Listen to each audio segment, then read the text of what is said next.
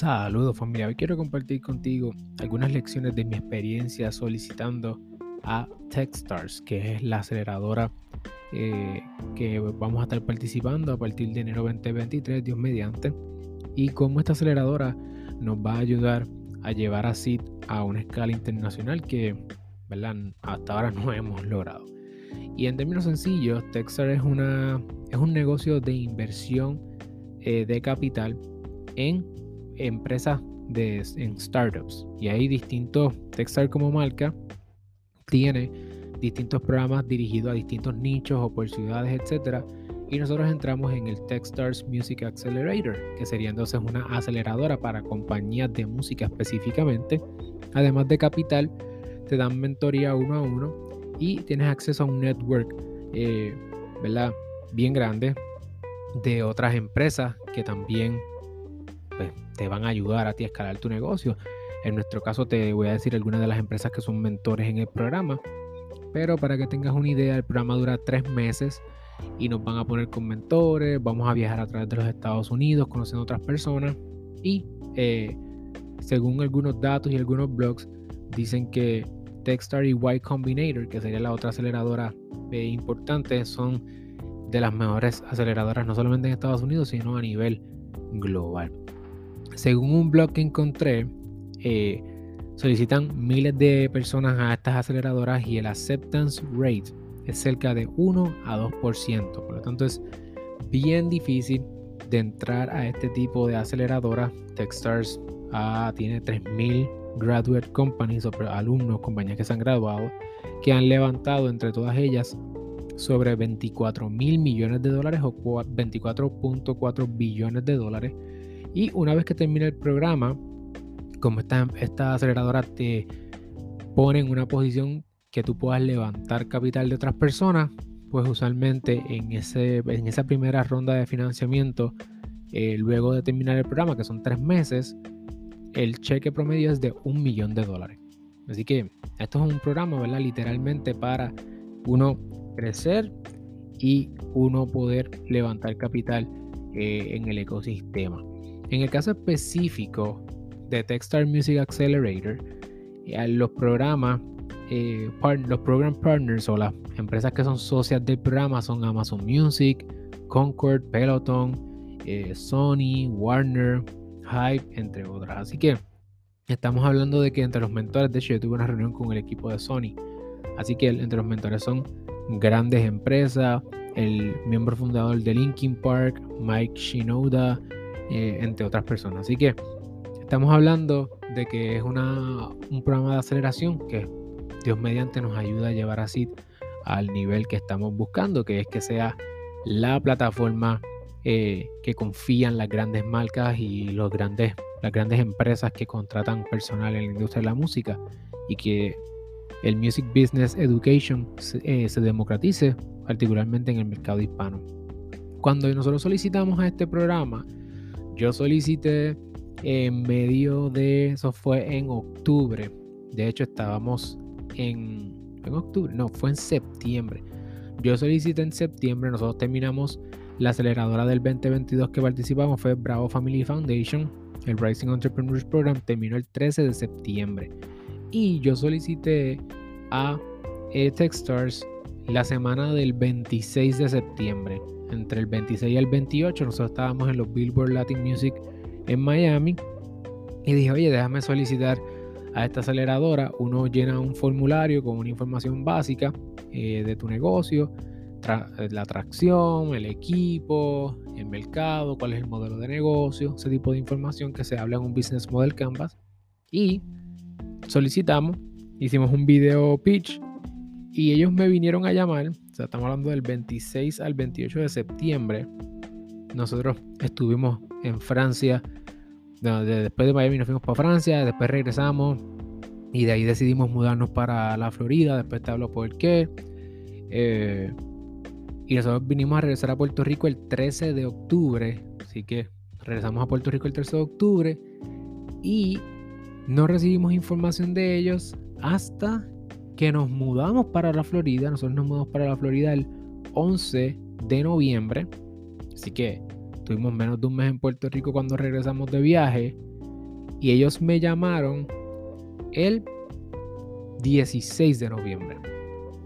Así que más o menos casi dos meses después, casi dos meses después, me llamaron eh, y nos reunimos y básicamente me hicieron algunas preguntas ese día, 16 de noviembre, fue media hora, sobre el negocio para aclarar el modelo de negocio. Y la primera pregunta que me hicieron fue si yo entendía que SIT era un negocio de 100 millones de dólares. Yo honestamente no sabía cómo contestar eso, pues yo nunca he pensado ni visto esa cantidad de dinero. Eh, así que fue como que, bueno, nosotros tenemos una misión y si esa misión vale 100 millones de dólares, pues sí. Eh, pero pues fue una conversación más que nada para entender el negocio, conocerme, etc. Y pasamos a la segunda entrevista que fue el día después, el 17 de noviembre, un jueves, a las 6 y media de la tarde en Puerto de hora de acá de Miami. Y ahí me reuní con la Entrepreneur in Residence, que es otra persona más del programa. Me hizo varias preguntas para entender el programa. Yo le hice preguntas a ella sobre cómo corre el programa, etc. Y si pasábamos esa segunda entrevista, entonces el 18, el día después viernes, tuvimos otra reunión más que fue la tercera entrevista. Y eso fue con el equipo de Sony Music eh, o Sony. Y allí pues también tuvimos otra entrevista preguntándonos el modelo de negocio, etc. Todas estas personas nos hacen más o menos las mismas preguntas, ¿verdad? ¿Cuál es el modelo de negocio? ¿Quién es tu customer segment? ¿Cómo tú crees que vas a crear, eh, crecer el negocio? ¿Cómo tú vas a acelerarlo? ¿Quiénes son? ¿Cuál es tu modelo de, bueno, ya dije modelo de negocio, tu modelo de generar ingresos? ¿Quién es el equipo? ¿Por qué ustedes son los que pueden hacer esto? ¿Cuál es la visión? ¿Por qué fundaste esta empresa? Eh, eso es lo que nos preguntan, ¿verdad? Así que hacen objeciones, ¿por qué otras personas no pueden hacer esto? Porque ustedes son los mejores, eh, qué es propietario, bla, bla, bla. Esas fueron tres entrevistas. Miércoles 16, jueves 17, después viernes 18. Y luego de esa última entrevista con Sony, entonces pasaron unos días y nos notificaron que el... ¿Cuándo fue? Que el 29 de noviembre, o sea, 13 días después, o 10 días después desde la última entrevista, teníamos el Screening Committee y tenía que hacer un pitch y tenía que enviar una información mínima, un due diligence documentation para eh, hacer ese pitch. Tuve que enviar un video demo de más o menos cómo funciona la plataforma y hacer mi pitch de 5 minutos y 15 minutos de pregunta. Eso fue virtual. Después que hice ese pitch, básicamente es lo mismo, ¿verdad? Pero seguir afinando, seguir afinando, seguir afinando y atender todas las objeciones que me han presentado para que no, esté, no haya duda del negocio y luego del 29, el viernes 2 de diciembre, esa misma semana, me enviaron un email que había un follow-up meeting. Y el follow-up meeting, yo cogí la primera hora y fue ayer 5 de diciembre. Y ayer la conversación comenzó como, bueno, pues el pitch, Alexiomar, honestamente te tengo que decir que el pitch fue bueno. No fue el mejor, no fue amazing, pero fue bueno. Y me dijeron, con eso dicho, aunque el pitch fue bueno y no fue el mejor, y yo le pregunté como que por qué no fue el mejor o qué fue, me dijo, porque estabas underselling el negocio. No, no vendiste la visión gigante, sino que fuiste bien comedido y bien controlado en la información que estabas dando. No vendiste un sueño, ¿verdad? Y para los inversionistas hay que vender la visión bien grande. Y tú, pues, hiciste un underselling, no vendiste el, palo grandote, ¿ok? Y entonces me dijo, pero sin embargo, todo el mundo seguía hablando del concepto de una escuela online para el music business, que nadie está haciendo eso, bla, bla, bla.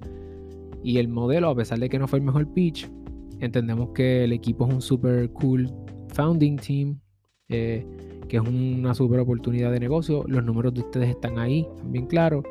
Eh, ya han demostrado que tienen tracción, así que queremos darte una oportunidad. Ayer mismo nos dieron la oportunidad por la noche, a las 4 y 30 de la, de la tarde.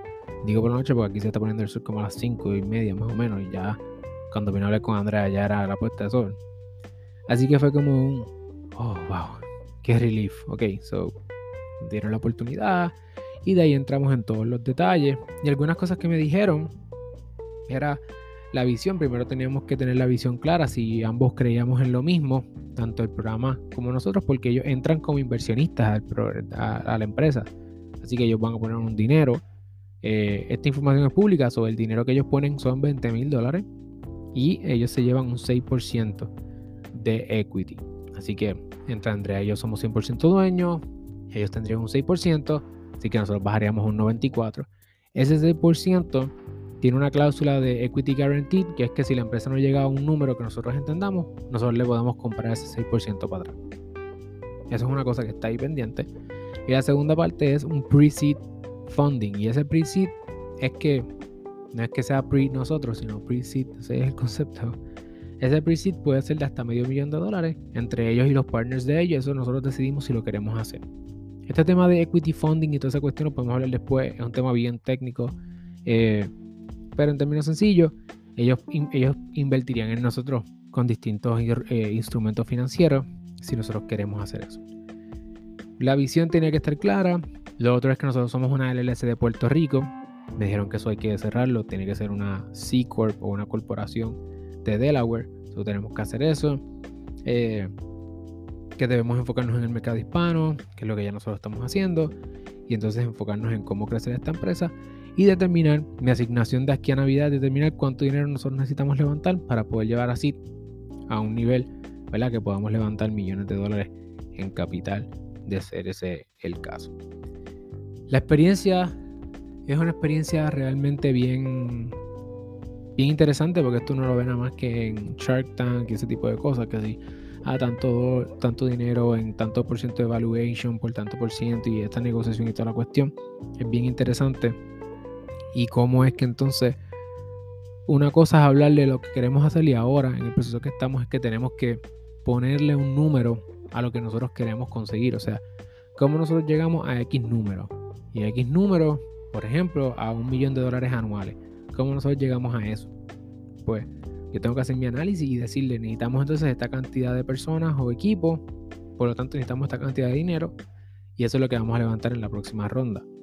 Y ese va a ser el proceso ahora. El juego ahora es cómo nosotros establecemos hacia dónde queremos ir, cuánto queremos facturar, cuánto dinero necesitamos para facturar esa cantidad y qué personas o qué estrategias o qué equipo o qué tecnología necesitamos para poder llegar a ese nivel de facturación y eso determina cómo nosotros vamos a levantar capital en el futuro. Este tema, si te interesa, déjame saber, te voy a dejar la pregunta ahí, te interesa saber más sobre el levantamiento de capital, el mundo de startups, cómo es que funciona esto. Déjame saber para, para saber si sigo por esta línea o si no, si sigo por otra. Además, lo último es que el programa corre 90 días, 3 meses. La primera semana es en Los Ángeles, después hay otra, después estamos virtual, otra semana más va a ser en Nueva York, después virtual nuevamente y, la, y otra semana más, ¿verdad? En in-between, creo que es una semana por mes, estamos en Atlanta, conociendo a la gente de la industria, dándonos a conocer eh, en los premios, aquello y lo otro, pues, porque es un programa de la música, so, quieren que estemos bien engranados en el ecosistema del negocio de la música. Esto va a ser bien interesante, es un camino nuevo, honestamente, cuando hablé ayer con el equipo, era como una mezcla de miedo y de, y de emoción, y como que, wow, qué brutal, esto es de películas, esto es de, de, películas de Founder, esto es de todo ese tipo de, de las cosas que uno ve y como ahora tenemos que buscar abogados y CPAs y montar empresas nuevas y bla, bla, bla. Todo por querer dar ese, tener ese impacto. ¿verdad? Y esta es la, la última reflexión que tengo y es que nosotros ahora mismo ¿verdad? somos 100% dueños de la empresa y tenemos que dar del ala para comer de la pechuga. Tenemos que dar por ciento si queremos que entre otras personas y compren la empresa o parte de la empresa inviertan ahí y nos ayuden a escalar esto. Y a veces si uno quiere, creo que uno puede tener dos argumentos a esto. O tú quieres alcanzar algo bien grande, bien grande, que si lo hacemos solo nos tomaría mucho, mucho, mucho tiempo y la velocidad es parte integral de lo que queremos hacer. O si somos pacientes y queremos ir con calma, pues alguien diría, o sea, si yo quiero hacer las cosas con calma y no quiero ser el top en el mundo, pues puedo ir con calma y autofinanciarme, que es como nosotros íbamos hasta ahora. Pero si nosotros queremos ser la marca número uno a nivel global y evitar que cualquier persona se invente querer competir con nosotros, necesitamos capital y necesitamos crecer rápido. Entonces, ahí ya, pues el argumento sería en favor de buscar inversionistas y en favor de unirnos con otras personas. Si yo quiero ser un infoproductor o un small business, pues este tipo de programa probablemente no sea para ti. Además de que probablemente no cualificaría. Pero no es el tipo de programa que uno estaría buscando. Pero una tienda de e-commerce, ese tipo de cosas no cualifica para este tipo de programa. Esto es más startup. Y después podemos hablar de la diferencia de un startup y un infoproductor o un small business. Si te interesa ese tema, déjame saber también.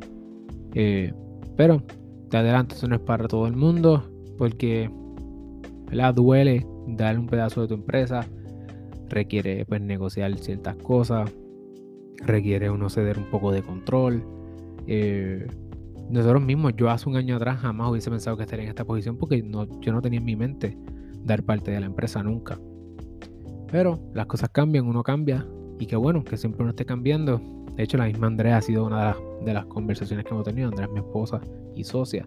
De ok, queremos esto, no queremos esto. Y es una decisión que debemos tomar. Lo que sí es que si esta es la decisión que tú quieres tomar, go all in. Go all in. Métete full, no tengas miedo, enfrenta al gigante, tirar una piedra y gánale. Pero si no, ve por otro lado. Porque ya esa conversación fue ayer y yo ya estaba en la pizarra haciendo brainstorming de todas las cosas que tenemos que hacer simplemente para prepararnos para firmar el contrato. Y es un montón de trabajo. Pero si queremos ir rápido, si queremos competir en espacios con Udemy, Doméstica, Masterclass y toda esta gente, pues realmente solo va a ser bien difícil conseguirlo. Por lo tanto, tenemos que ir por esta ruta. ¿Quién sabe? A lo mejor no sale bien, a lo mejor no sale mal, a lo mejor la cagamos o a lo mejor damos un palo, no sé, de verdad. Eh, pero sí sé que quiero documentar este proceso para que tú también seas parte y si esto te puede añadir valor a tu camino, arrojar luz sobre cómo es que funciona esto y es de bendición para ti, por favor, tírale un screenshot, taguéame, síguenos, dale follow, dale tus estrellitas por ahí si te gusta, en Apple o en Spotify. Y seguimos conectados. Vamos para adelante familia. Un abrazo.